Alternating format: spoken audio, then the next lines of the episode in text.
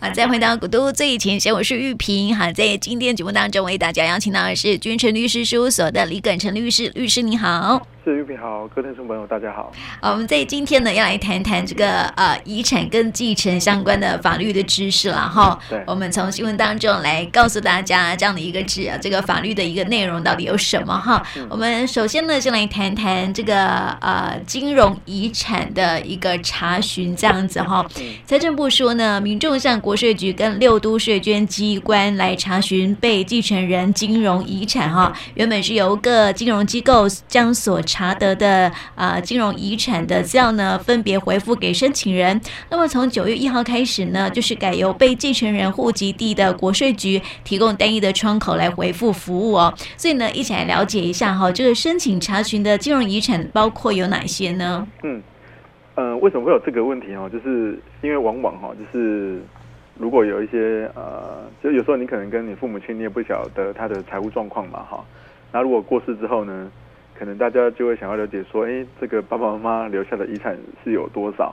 那以前就是通常都是要个别的去查，好，就是调国税局的财税资料，然后个别的去跟银行去查，那就有点麻烦啊。那到底整个遗产的状况是怎么样，也不太清楚哈。那甚至有没有保险啊？哈，有没有保管箱这个东西，其实有时候都不是那么好去做查询啊。哈，那从今年的九月一号开始哈，那这个真的很方便，就是。你去国税局呢，就可以有一个单一窗口、单一窗口的这个回复的服务哈。你可以去查他的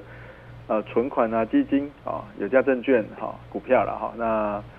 保险、期货、保管箱哈，还有包括他的贷款或是信用卡债务都可以去查。好，那只要你是他的继承人，好，你有他的死亡证明书或是储物成本，好，那你自己本身你是他子女的话，你就可以带你的身份证资料哈，还有刚刚讲的储物成本、死亡证明书。啊，去查询就可以了，这样子。那啊、呃，比以前都还要方便许多了，这样子。嗯，对，我们刚刚所说的这个金融遗产的种类有非常的多哈，包括有存款啊，有基金啊，还有股票这些，然后可能这个继承人这个不太清楚说这个被继承人对遗产的状况如何这样子，那你可能就是要单一个别去银行或者是说证券公司去查这样子，但是现在不用了。对对，就一站式的查询，很方便，嗯，很方便，对啊，所以就是比较能够去掌握得到这样子啦，哈，所以这些可以线上申请吗？嗯，现在他除了说临柜去申办的话，这个财政部的他的一个税务入口网哈，你只要用自然人凭证哈，有这个身份认证之后，也是可以呃上线去做申办。那回复的方式的话，就是你可以呃在自己在他规定的期限之内用自然人凭证哈，再去这个电子申报。这个缴税服务网哈，或里面有一个金融遗产电子资料申报服务去下载哈，或者是说你用这个遗产税的电子申办软体去下载哈，那也可以选择说让这个国税局用挂号来啊，这个邮寄回复你都可以这样子，所以你不管是临柜或是啊线上申请都可以。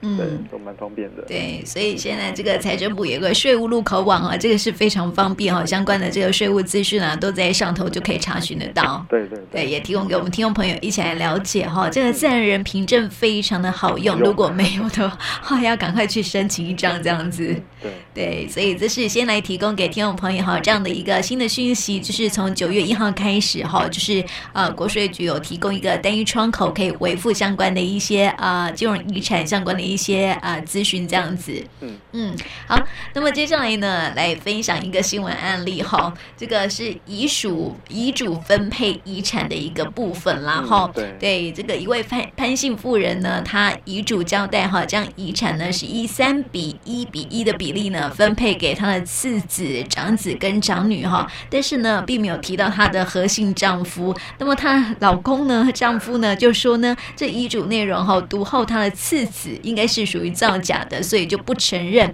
那次子呢，因呃因为跟这个父亲哦对簿公堂，那法官呢就将遗嘱送交鉴定啊、是真的啦哈，所以就判这个丈夫是败诉的。但是呢，这个丈夫哈、受到特留份的保障哦，还是可以分得亡妻百分啊这个八分之一的遗产哈，可以上诉这样子了哈。对，所以我们就要来了解一下这个呃，先来看看这个法官是怎么说这件事情的呢？嗯。当然，就是在审理期间的时候，当然他的可能何姓男子跟他的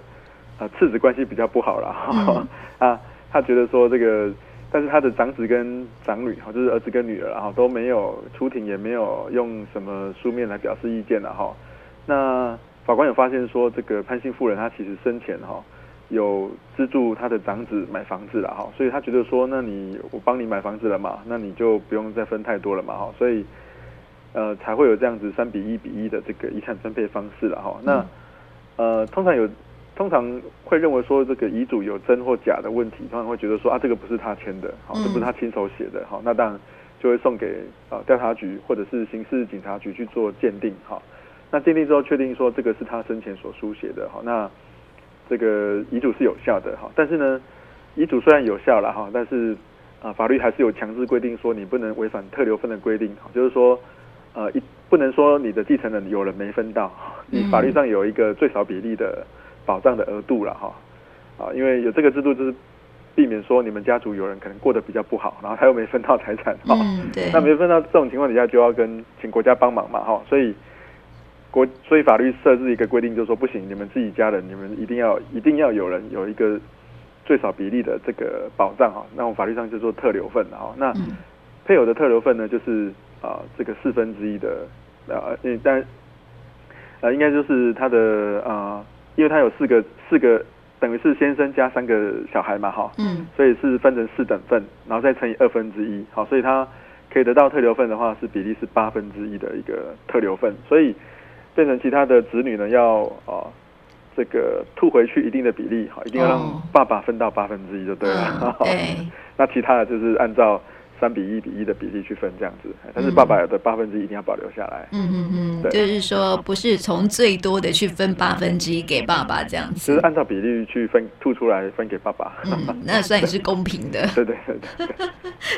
但是很多人会说啊，这个新闻怎么这个案例怎么这样子？就是说那个呃，爸爸怎么会跟孩子计较这个遗产的部分这样子？吼，所以我来问一下，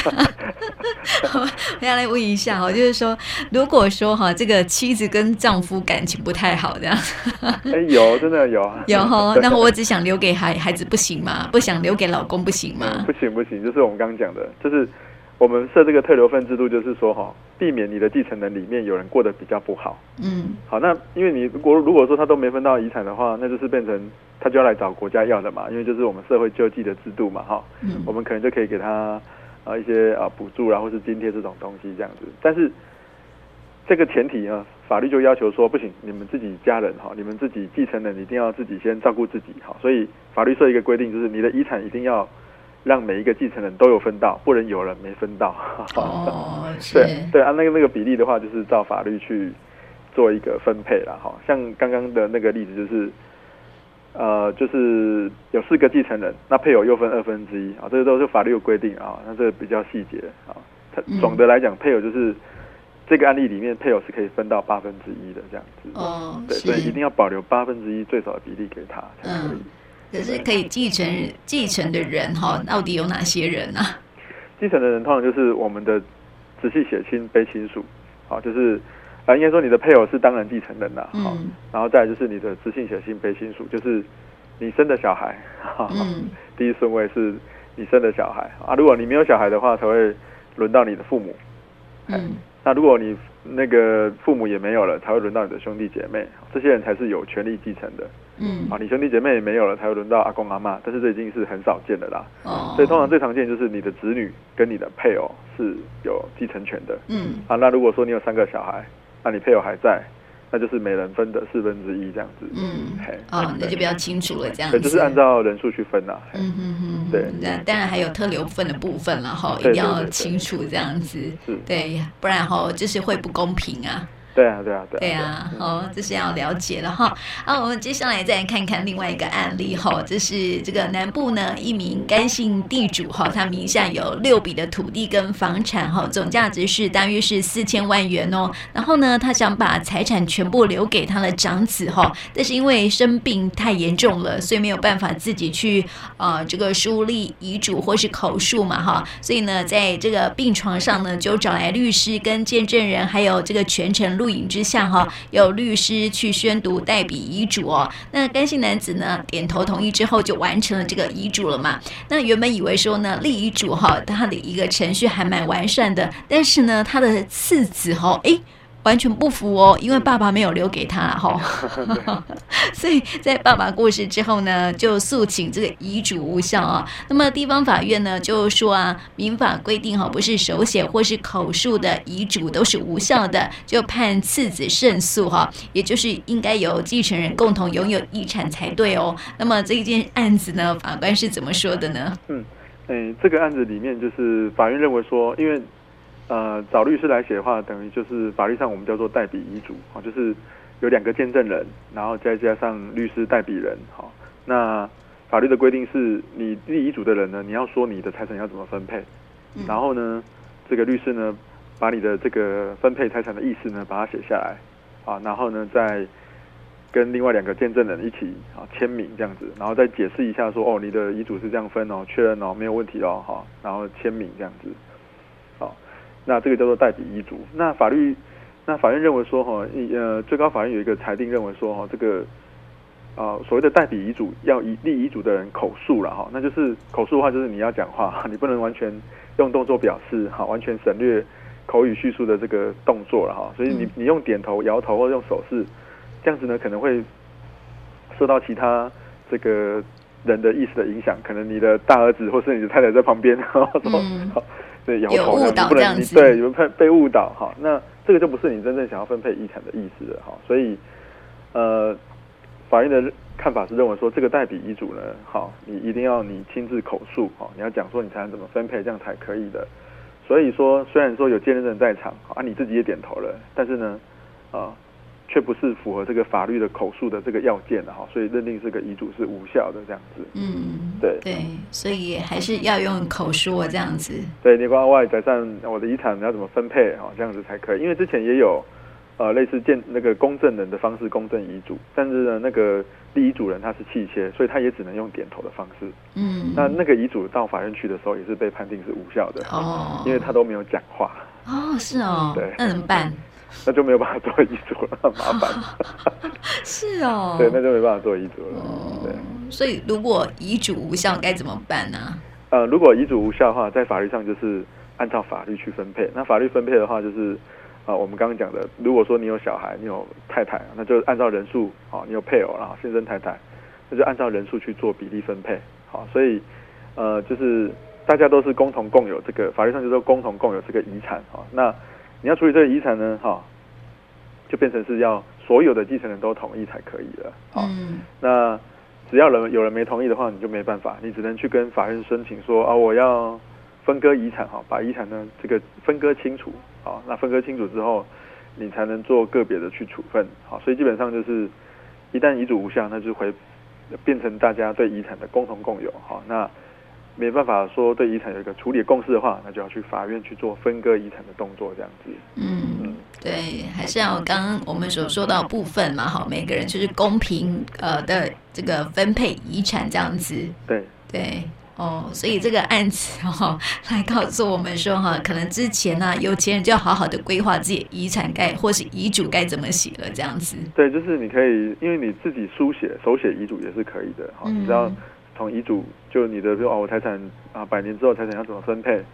然后呢，年月日写清楚，然后呢，名字好写清楚，这样就这个叫做自书遗嘱，这样子就可以了。嗯，好，那你如果自书遗嘱的话，就不要去乱改了，好，要从头写到尾哦，不能用电脑打字哦。哦，自书遗嘱哦，是是要认那个笔迹就对了。对，你要自己写就可以了，自己写自书遗嘱是最简单的，但是就是你不要去乱改它。嗯，是乱改用盖章的。不是，如果有改的啊，真的吗？因为就是你要从头写到尾，嗯、法条，呃，因为遗嘱为什么会有这种问题？就是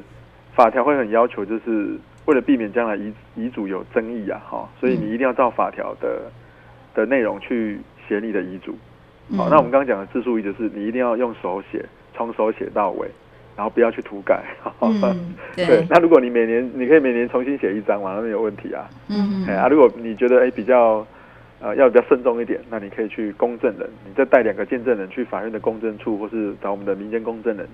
去做公证遗嘱也可以，或者是说你找律师帮你做代笔遗嘱那也可以，嗯，那不一定要找律师啊，两两个、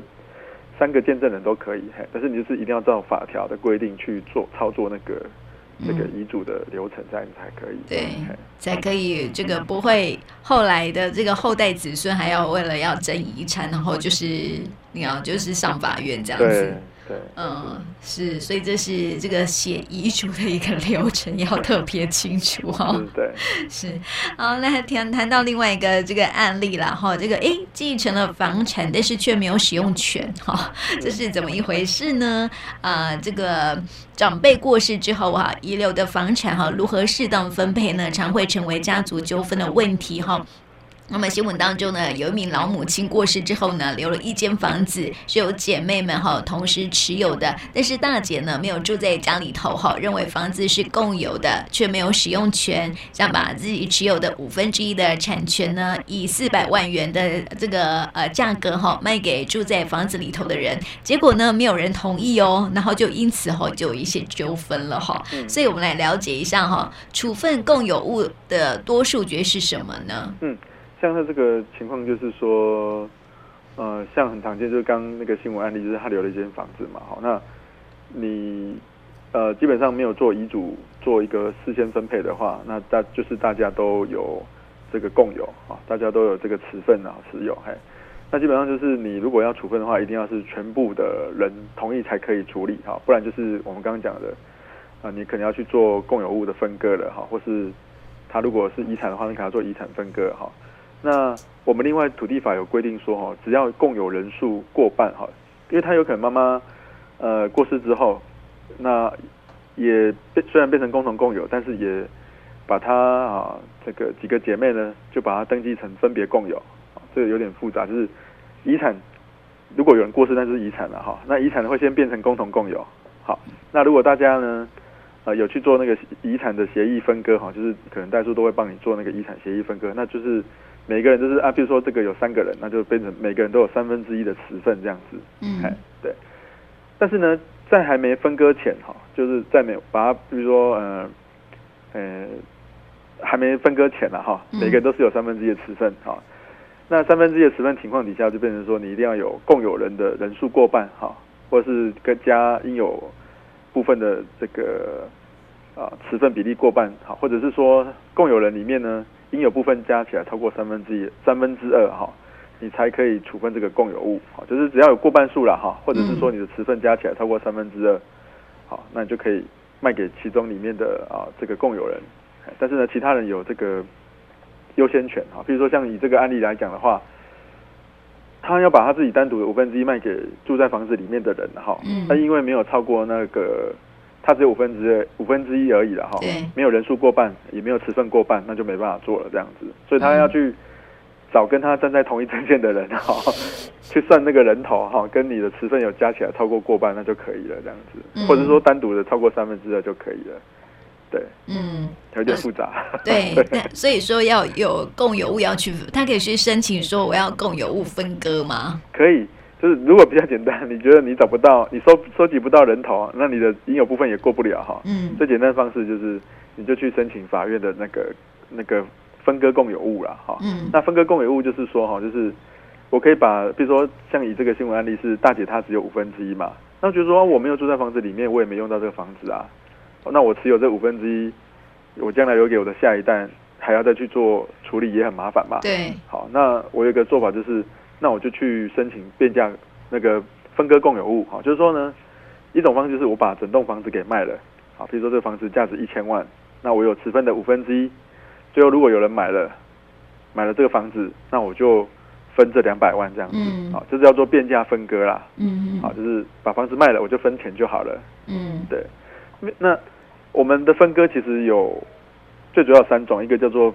分分物了，哈，另外一种都是分钱。啊，另外一个另外一种就是大致上有三种哈，分物、分钱跟分物或分钱。好，那像以这个房子来讲的话，我们这个新闻案例就是大姐她有五分之一的持分的房子。好，那通常房子不会去，比如说一楼给你，二楼给大姐，一楼给大姐，二楼给二姐，哈，三楼给三姐，不会这样子做。通常就是把整个房子给卖了，然后大家去分钱这样。嗯，对。但是如果不卖呢？不卖的话，就是说，哎，比如说有人二姐她想要住在里面嘛，嗯，好，那法官可能会就说，好，那你这个你就买你大姐的那五分之一的的尺寸这样子，那房子继续归你。好，如果比如说那个房子里面有有有放祖先牌位啊，或者说他们从小的祖产啊，好，这个东西的话，法官也有可能考量说，哦，那你们从小都住在那里，啊，比如说二姐都还住在那里，好，那这个你要房子也 OK，那你就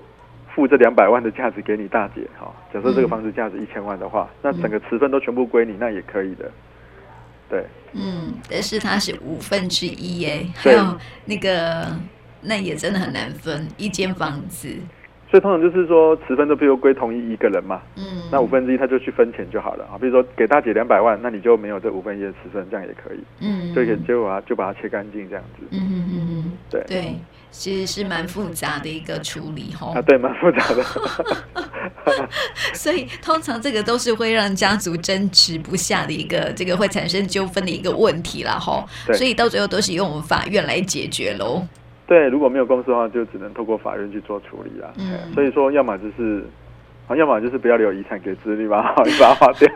花掉就是你的，没有花掉是遗产这样子。对呀、啊，或者说你把遗嘱写清楚，好，那也是一种做法。嗯、对啊，但是一间房子真的很难分呐，哈，对不对？而且你刚刚说的也没错啊，如果以后不处理啊，呃，现在不处理吼，以后来处理，它又变成是另外一笔遗产的问题了，五分之一再分给他的子女。对，那是多少？有三个小孩，那变成每一个人就得到十五分之一。对呀、啊，那很复杂哎。对，所以一间房子搞得那么复杂，这样子。是。对啊，所以这个遗产这种问题真的是很很。这个 剪不断理还乱的感觉，对不对？因为还掺杂很多那个复杂的那个感情啦，家族的情感在里面了哈。对对，所以把它花掉也是一件好事啦。对对对，没错。大家大家以后啊，爸爸妈妈没有留遗产，那就不用吵，什么都没有。对对对对对对啊！干嘛留给后代子孙这么麻烦的事情？这样子哈，哎，感情这个变得不好，然后对，这也是一种方法哈，就是不要留太多。不过你你就生前就赶快就。分分分配掉了这样子，然后留够你大概一些生活的东西，就算他们以后要分也分不多，是一种方式。好好爱自己，对不对？对对对。对，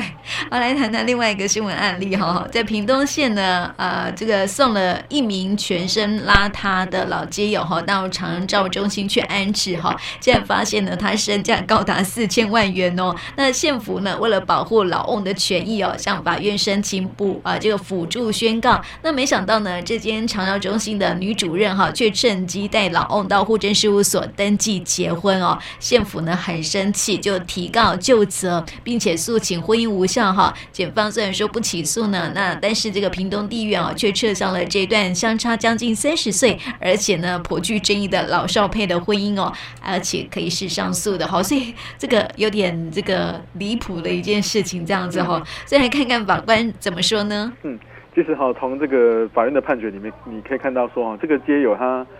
呃，之前就是因为呃，可能坐着轮椅哈，然后在街上游荡 哈，可能倒退，然后被人家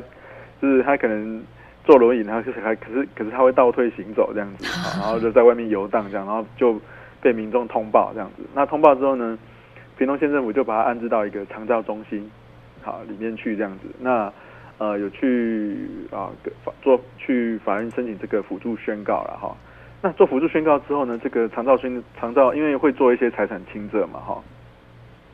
那长照中心的女主任不晓得怎么会发现到说，哇，她竟然有四千万的财产，这么厉害？对，然后就去做这个登记这个结婚了哈。那当然她在法这个法院里的里面是说哈，因为她很很风趣嘛，那个她会讲她年轻的一些事迹啊，啊，我们的长久相处之后就。日久生情啊，哈，所以我们去登记结婚这样子，骗人的。对，然后法院就认为说，哈，诶，这个他这个认知功能其实很差了哈，而且你你你你是这个照顾他的人哈，你有这个上对下的一些关系，那你你如果做一些引导的话，他很容易会做一个复合的回应嘛，哈，而且医医院也鉴定说他真的是认知功能退化哈，所以你去户政事务所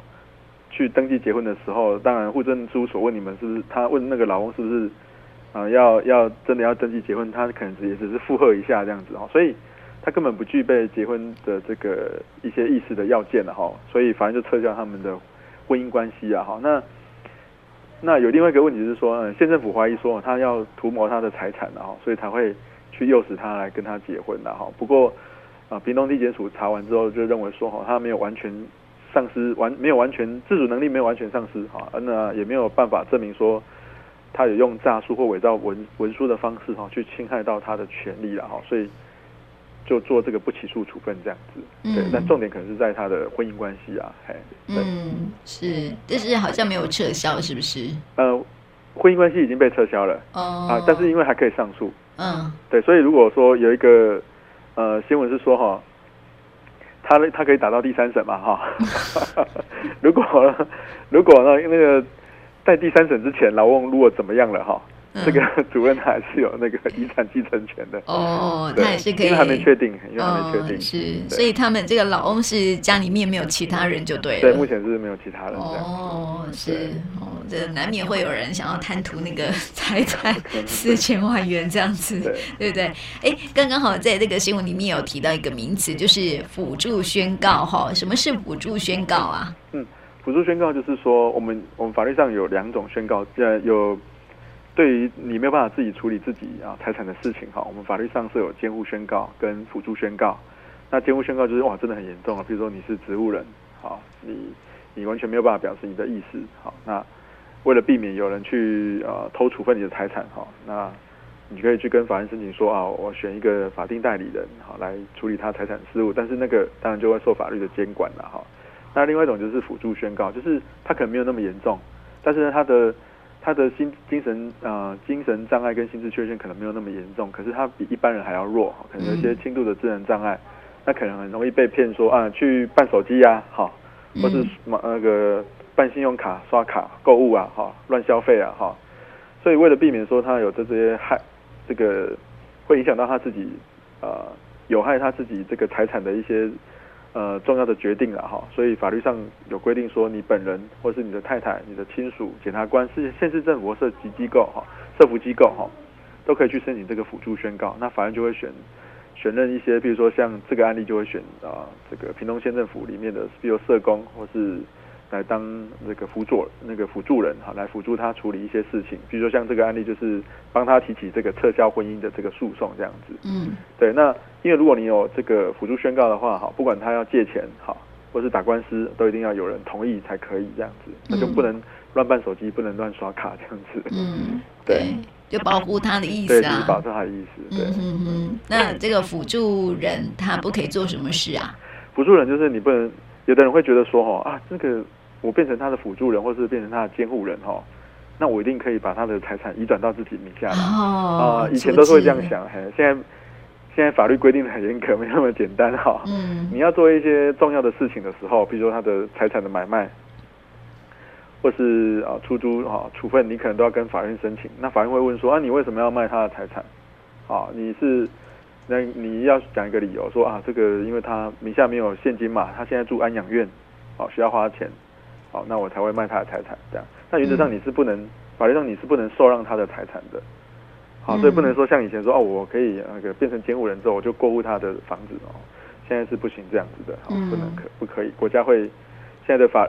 法律对这个部分的规定会更加严格了。嗯，那很多事情都要经过法院同意才可以。嗯，确实是哈，不然现在有很多的那种独居长辈啊，哈这些的。也是受到关注这样子。对对对对，而且老年化社会，现在我们刚好书所之庆有一些案子，就是以前我们都会争取那个子女的监护权嘛，小朋友嘛，哈。对。现在呢，哈，可能老龄化社会哈，现在会争取爸爸妈妈的监护权，然后就说爸爸妈妈可能有一些啊，这个失智症，嗯，好，那那这那可能有一些状况了哈，没办法处理自己财产事务了，那就要去做监护宣告，或是类似这种辅助宣告。嗯，对，然后你就会看到，哎，子女会努力的争取，想要成为爸爸妈妈的监护人，这样子。哦，哦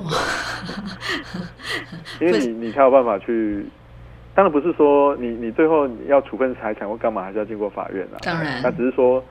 某个程度，你还是会有一些控制权嘛，哈，嗯，对，嗯，是，所以这也是让听众朋友了解到说现在的这个辅助宣告到底是什么意思啦，哈，对，然后就是也呃透过今天的这个新闻案例的分享来告诉大家这个遗产跟继承相关的一些法律的问题，哈，特别是刚刚说到的，就是呃这个金融遗产的查询呢，现在单一窗口就可以查询得到啦，还有就是说这个呃遗嘱哈应该怎么样去定。定哈可能会比较好一些些这样子，嗯、以便 来告诉我们听众朋友了哈。那今天呢，也谢谢李耿成律师，谢谢你。是，谢谢玉萍，谢谢大家。